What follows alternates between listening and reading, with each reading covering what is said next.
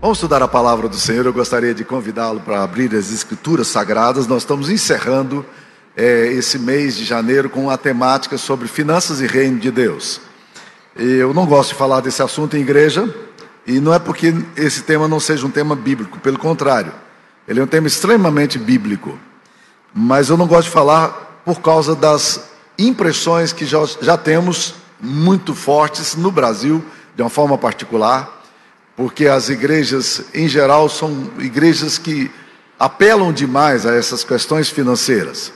Se você tem frequentado a nossa igreja há bastante tempo, você sabe que esse não é do tipo do tema que nós costumeiramente tratamos. Acho que até deveríamos falar mais, uma vez que a Bíblia fala tanto, né?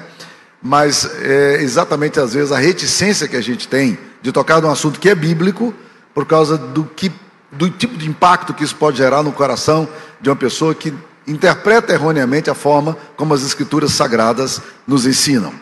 Eu queria ler mais um texto da palavra de Deus e queria falar um pouquinho hoje sobre leis espirituais que são colocadas no Novo Testamento para a gente poder estudar. Segunda carta de Paulo aos Coríntios, capítulo 9, versículo 6. Começa dizendo: E isto afirmo: aquele que semeia pouco, pouco também ceifará, e o que semeia com fartura, com abundância também ceifará. Cada um contribua segundo tiver proposto no coração, não com tristeza ou por necessidade, porque Deus ama a quem dá com alegria. Deus pode fazer-vos abundar em toda graça, a fim de que, tendo sempre em tudo ampla suficiência, superabundez em toda boa obra, como está escrito. Distribuiu, deu aos pobres, a sua justiça permanece para sempre. Ora, aquele que dá a semente ao que semeia e pão para alimento, também suprirá e aumentará a vossa sementeira e multiplicará os frutos da vossa justiça, enriquecendo-vos em tudo para quê? Em toda generosidade, a qual faz com que, por nosso intermédio, sejam tributadas graças a Deus. Porque o serviço dessa assistência não só supre a necessidade dos santos, mas também redunda em muitas graças a Deus Visto como, na prova dessa ministração, glorificam a Deus pela obediência da vossa confissão quanto ao Evangelho de Cristo e pela liberalidade com que contribuís para eles e para todos, enquanto oram eles a vosso favor com grande afeto, em virtude da superabundante graça de Deus que há em vós. Graças a Deus pelo seu dom inefável. Essa é a palavra de Deus. Toda vez que a gente vai estudar o Novo Testamento, e nós que somos uma igreja reformada, temos sempre o cuidado de tentar mostrar a diferença entre a atitude legalista e a atitude de viver debaixo da graça. O legalismo diz mais ou menos o seguinte: eu, eu ajo é, de uma determinada forma, e ao fazer aquilo que Deus pede para que eu faça, Deus se torna obrigado a, me dar o que eu, o que eu mereço. Essa atitude não é a atitude da visão de quem tem a compreensão da graça de Deus.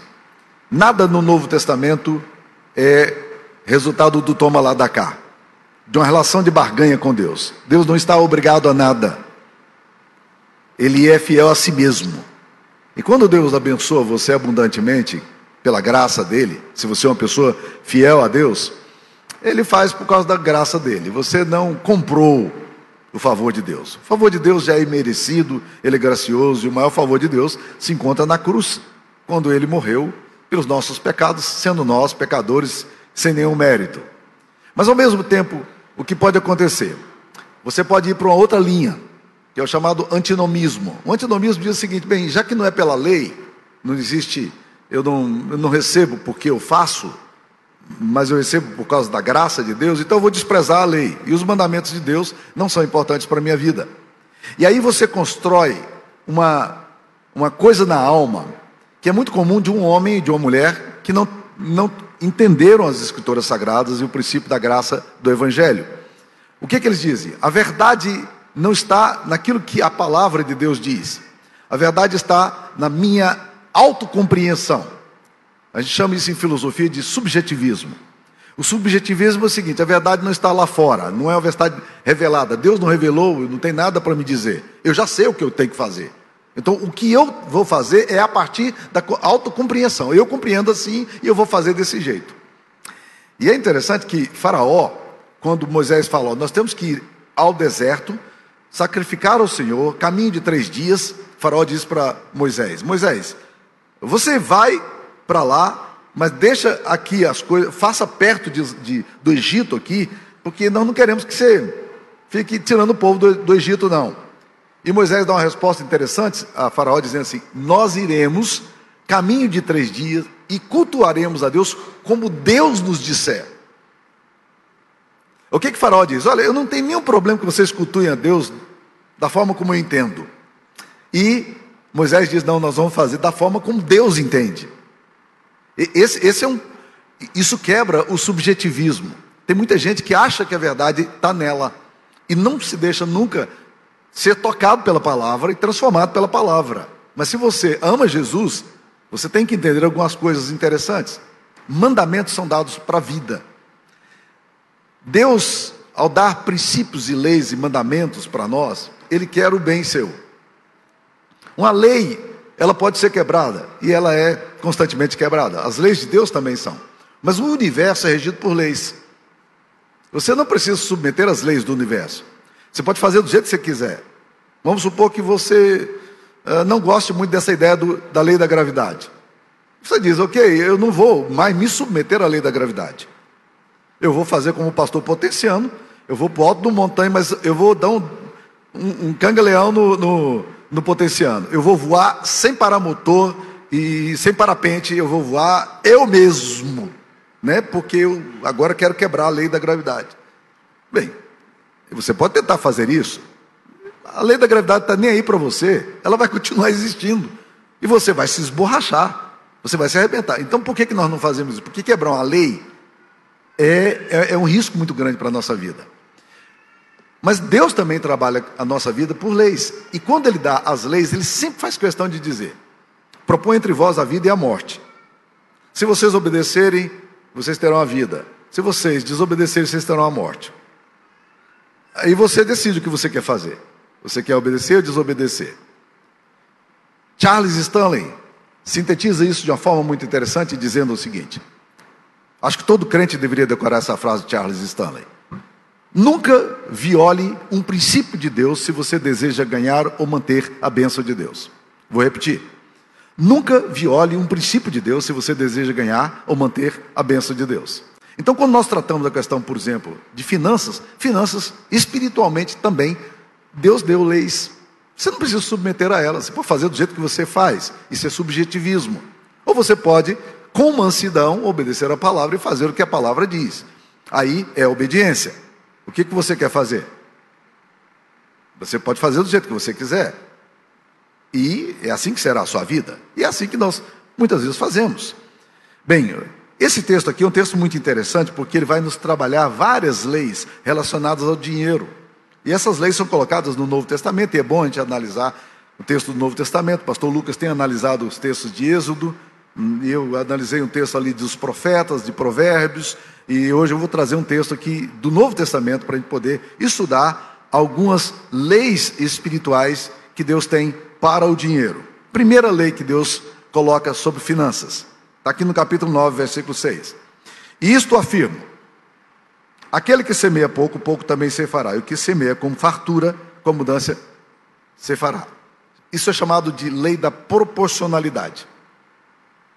Aquele que semeia muito, colhe muito. O que semeia pouco, pouco colherá. Bem, você pode olhar essa lei e dizer: Eu não concordo com essa lei. Ok, isso é um direito seu. Você pode ser orientado pelo subjetivismo, o que você acha que é correto. Ou você é orientado pelo que a palavra diz, isso é obediência.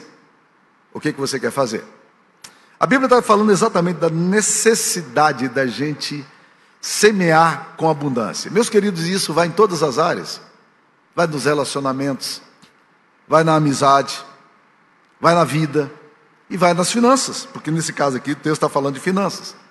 Então, quando você aplica a palavra de Deus e vive dentro dessa palavra, isso trará equilíbrio, serenidade, alegria e trará bênção. É a lei da proporcionalidade. Se você semeia muito, você colhe muito. Se você semeia pouco, você também colhe pouco. E é muito importante a gente entender isso aí. Você vai seguir a sua intuição, você vai seguir a palavra de Deus, o que Deus diz. E Deus está nos orientando aqui exatamente sobre esse princípio de proporcionalidade. E Jesus foi muito claro nisso para não deixar nenhuma dúvida. sobre o que Jesus diz, Lucas 6,38, ele fala: Dai e dar-se-vos-á, boa medida, recalcada, sacudida, transbordante, generosamente vos darão, porque com a medida que tiverdes medido, vos medirão também. Essa é a palavra de Jesus Cristo. Então nós precisamos entender esse primeiro princípio, que é chamado aqui a primeira lei, que é a lei da proporcionalidade. Segunda lei, que é interessante, que vai aparecer aqui no versículo 7, é o que eu chamo de lei de espontaneidade e alegria. Olha lá. Cada um contribua segundo tiver proposto no coração, não com tristeza ou por necessidade, porque Deus ama a quem dá com alegria. É a lei da espontaneidade e da alegria. Por quê? Porque quando você dá, Deus está muito mais interessado no que você dá, no, no, seu coração, do que no que você dá. Antes de receber a sua oferta, Deus tem que receber você, no seu coração.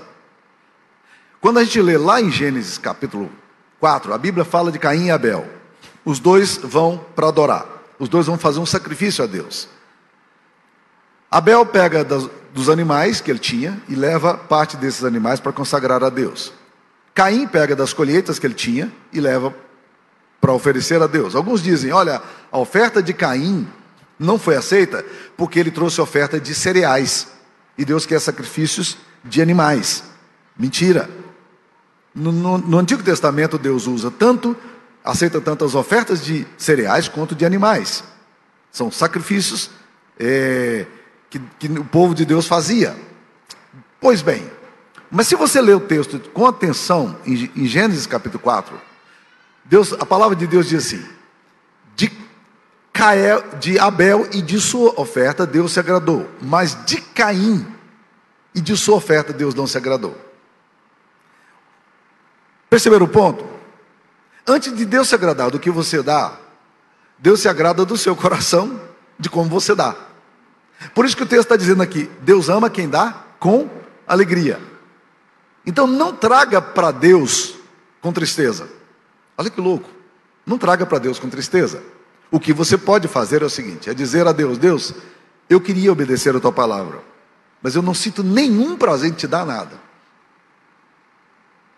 Eu não, não tenho disponibilidade, eu não quero pegar meus recursos, não quero investir na obra do Senhor. Isso, eu estou sendo sincero com o Senhor, não tem prazer. E o Senhor diz que quem, o Senhor ama quem dá com alegria. Mas Deus, por que, que eu não tenho prazer? Por que, que eu não quero contribuir para a obra do Senhor? Por que, que eu insisto em não contribuir? Se o Senhor pede que eu faça.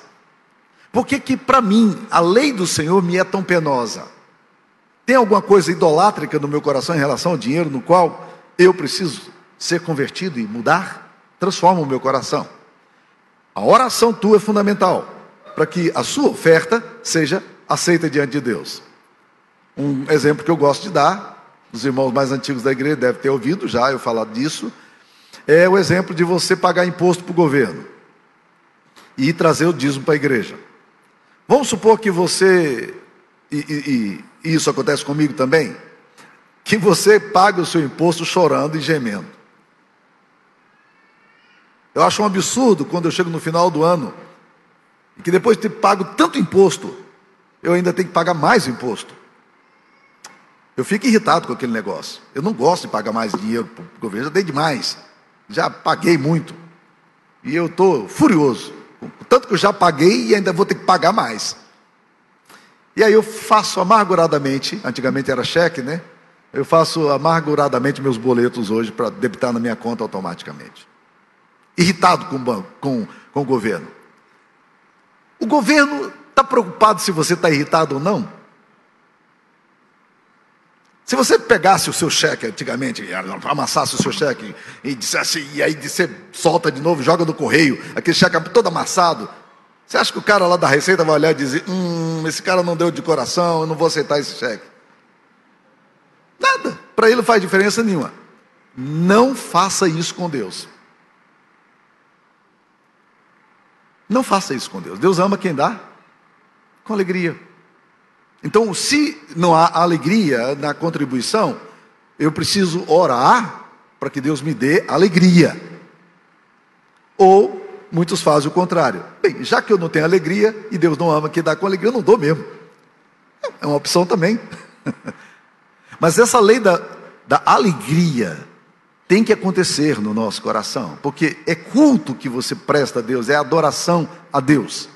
Essa é uma lei espiritual relacionada ao dinheiro. E por isso você tem que trazer com alegria, como a palavra de Deus nos recomenda. Tá? Vamos a um outro ponto que é interessante. A terceira lei. Está aí no versículo 8. É que eu chamo de lei da graça e abundância. Deus pode fazer-vos abundar em toda graça, a fim de que, tendo sempre em tudo ampla suficiência, superabundeis em toda boa obra. Olha que coisa interessante. Deus pode fazer-vos abundar em toda graça. É interessante que o texto aqui não fala, Deus pode fazer-vos abundar em dinheiro.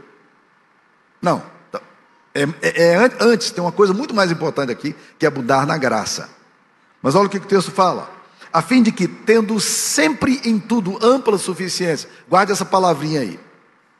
Deus dá ampla suficiência para você e para mim. O que Deus dá é suficiente. Então, tendo, tendo essa experiência da suficiência de Deus, que é ampla para mim, eu posso superabundar em toda boa obra. Se você vem de um, de um background católico, você deve ter aprendido é, que, que a salvação é, é uma questão de boas obras. Você coloca uma balança e você vai colocando um pouquinho mais aqui, para Deus você vai tendo crédito. Se você peca, aí a balança vai desnivelando novamente. Então você tem que fazer boas obras para compensar, para que você, no final da sua vida, quando Deus avaliar o seu, o seu equilíbrio lá, a sua conta, ele diga assim, ok, esse, esse cara teve um superávit, então por causa do superávit dele ele vai para o céu. Esse é o pensamento católico romano. Esse é um pensamento muito presente também, infelizmente, em muitas igrejas evangélicas.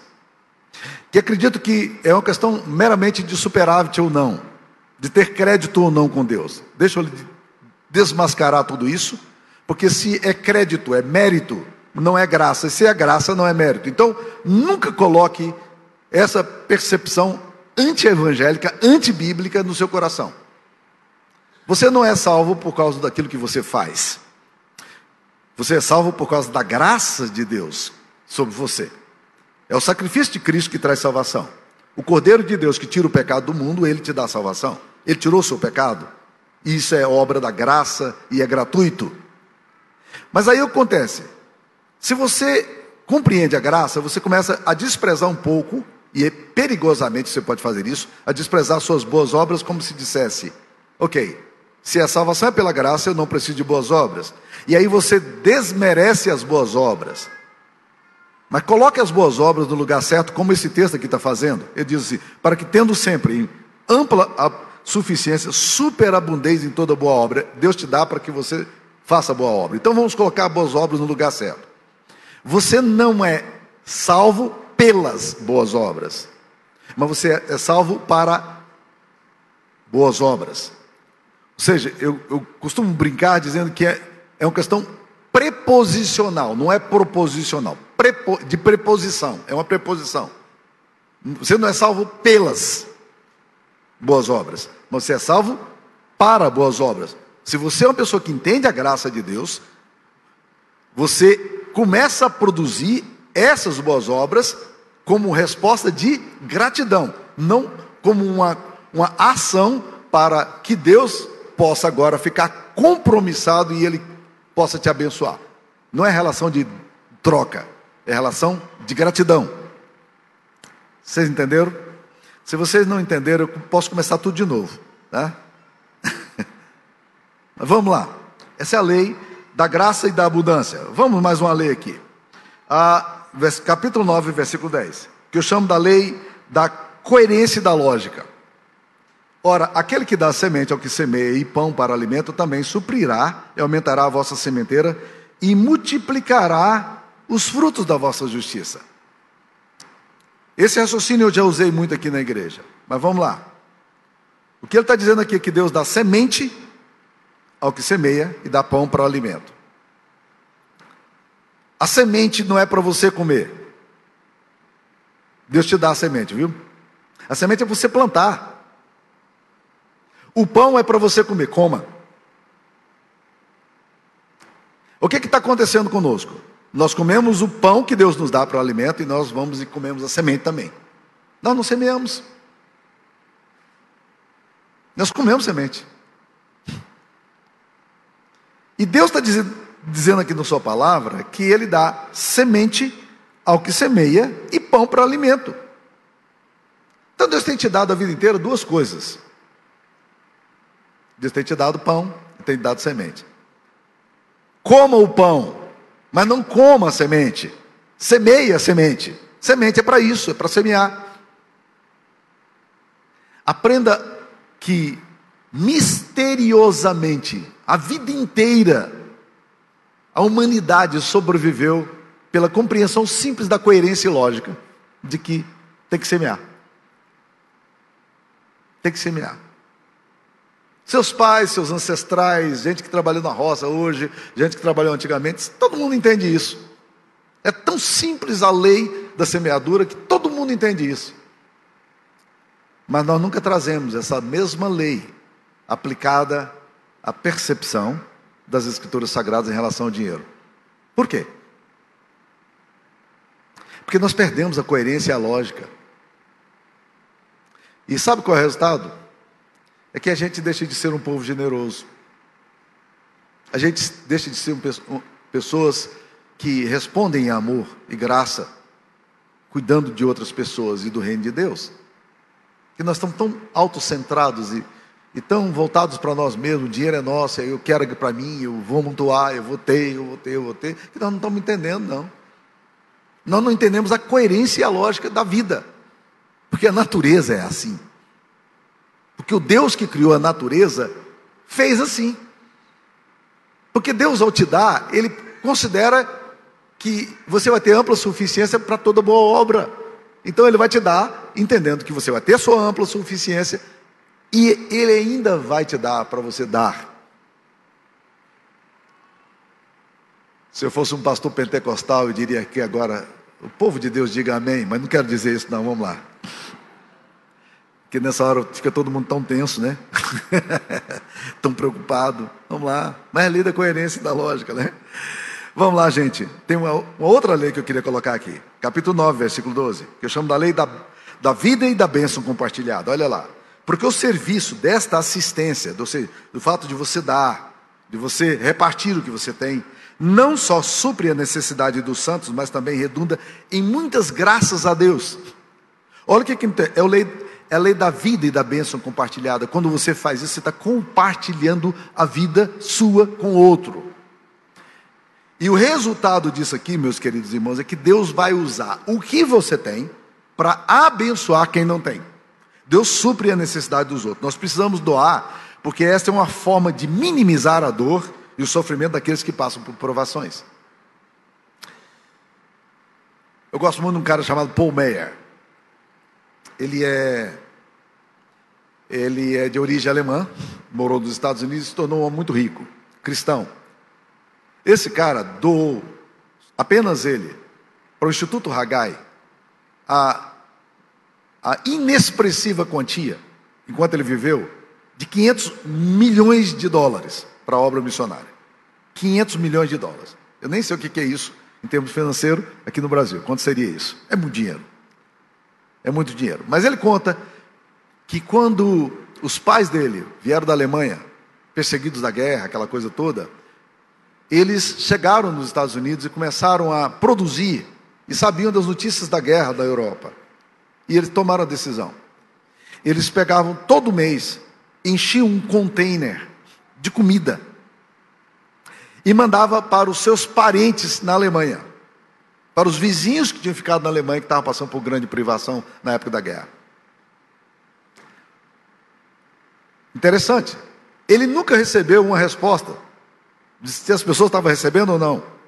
Mas todo mês o pai dele sistematicamente fazia isso. Enchia um container e mandava para a Alemanha. Os anos passaram. Eles ficaram distantes dos familiares, muitos morreram na guerra. Um dia Paul Meyer resolveu visitar os seus ancestrais. os seus parentes antigos, tentar localizá-los, não tinha mais contato com eles e foi para a Alemanha. Quando chegou na Alemanha, ele foi lá para aquela região onde moravam os parentes deles e começou a contactar um ou outro e acabou descobrindo a parentada. Havia alguns que eram bem velhinhos. E eles chegaram e disseram: Você é filho do fulano tal? Disse, Sou. Pois você, eu quero que você saiba que o que ele mandava para nós todos os meses era a sobrevivência da nossa vila. Todos os meses nós recebíamos aquele, aquele pacote de coisas que vocês mandavam. Era comida que nós tínhamos para comer.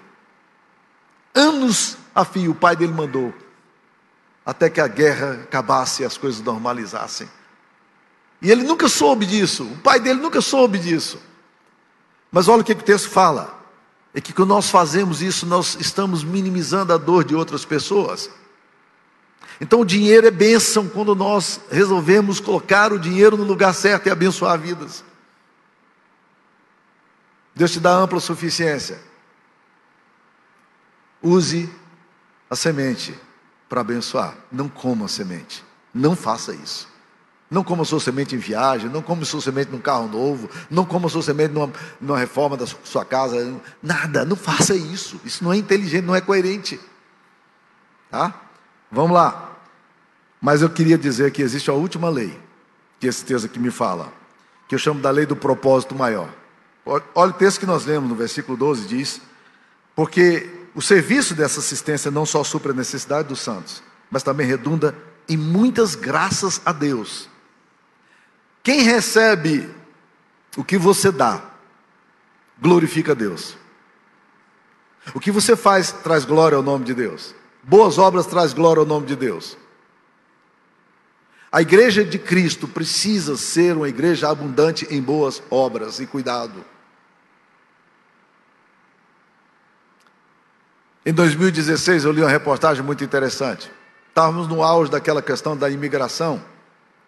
Pessoas entrando naqueles barcos pequenos, eles fazem isso até hoje, tentando atravessar o mar para chegar na Europa e, e, fugindo de guerra, fugindo de carência financeira e tentando resolver a sua vida em outro, em outro lugar, em outro país. E eles lotavam, e lotam até hoje, em menor quantidade, aqueles barcos e eles entravam com criança e muitos barcos desses vinha tempestade e matava todo mundo.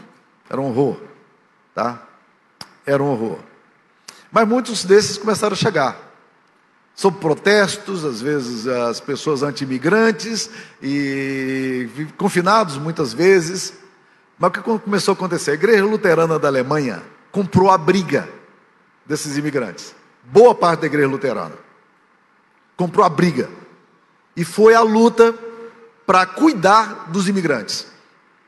Eles chegavam, a igreja da Alemanha junto, comida, abrigo, cuidado, médico, junto. Muitos desses imigrantes que vinham, eles eram de origem islâmica.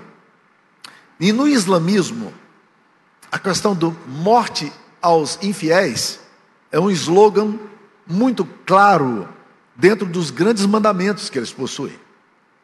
Eles acreditam que todas as pessoas de outras religiões são inimigos de Alá e que elas são opositoras deles.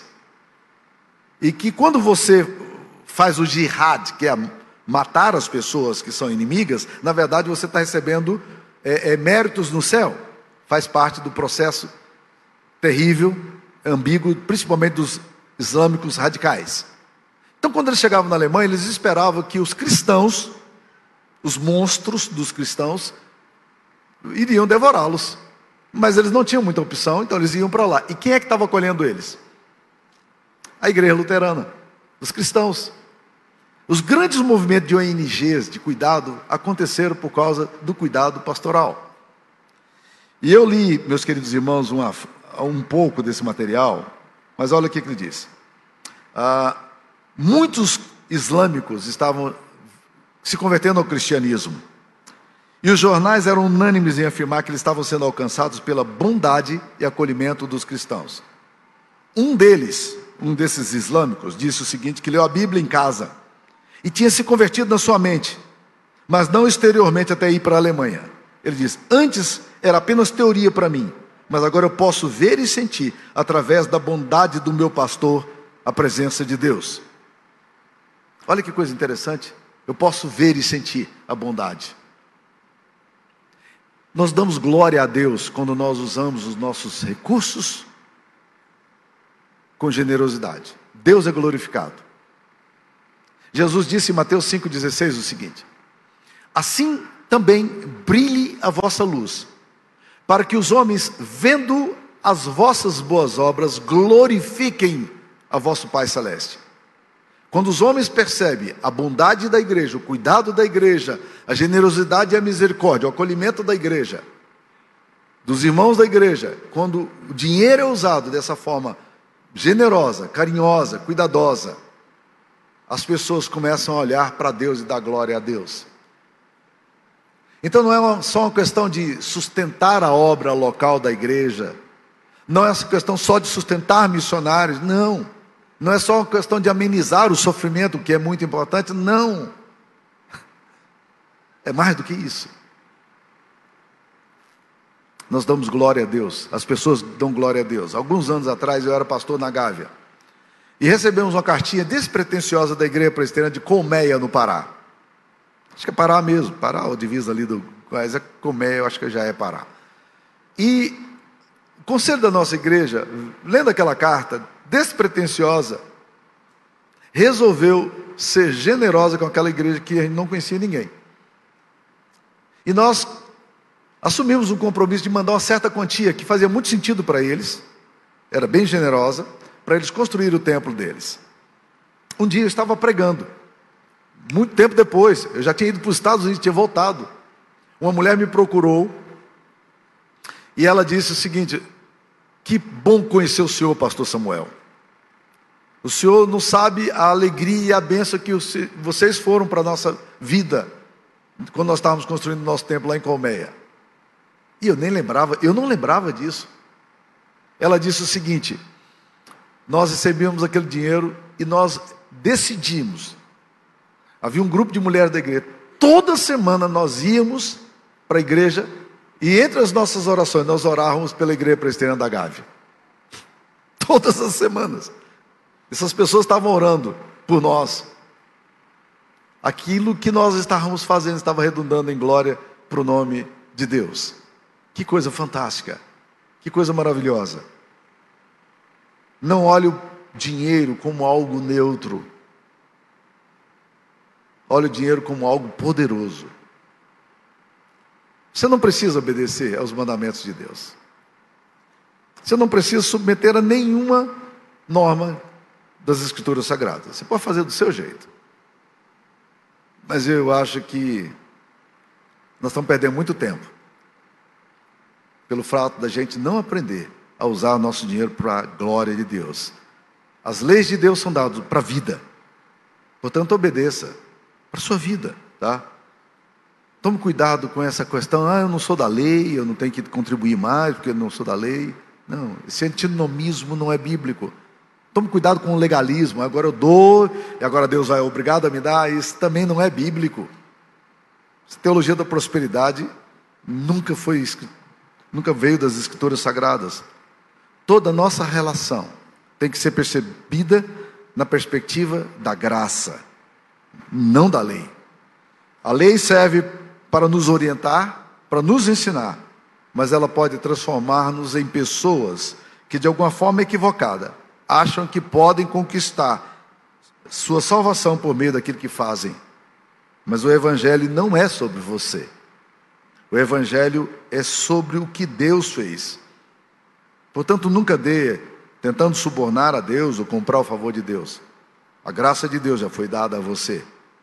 Agora, se você tem dificuldade para obedecer a palavra de Deus, talvez a razão seja uma outra, muito mais séria e mais profunda. É que a graça de Deus ainda não faz sentido para você. A graça de Deus ainda não fez sentido no seu coração. Eu queria encorajá-lo hoje, quem sabe, a dizer: Deus, eu preciso ser tomado pela, por essa dimensão maravilhosa da graça do Senhor. Eu preciso entender o que, que é isso. Acho que estou perdendo alguma coisa na minha história. Eu preciso da graça do Senhor. O Senhor já fez tanto por mim e eu preciso entender isso de forma prática. Vamos orar? Senhor, obrigado pela palavra do Senhor. Ela é vida, ela nos orienta, ela nos dirige. E nós queremos, ó Deus querido, aprender com alegria a sermos generosos com tudo o que o Senhor nos tem dado. Para que com isso, Pai querido, nós possamos dar glória ao Teu nome, Pai. Para que o Senhor seja glorificado. Quando as pessoas virem a graça, a bondade, a generosidade, o acolhimento da igreja. E assim nós glorificarmos o Teu nome, Pai. Essa é a nossa oração, em nome de Jesus. Amém.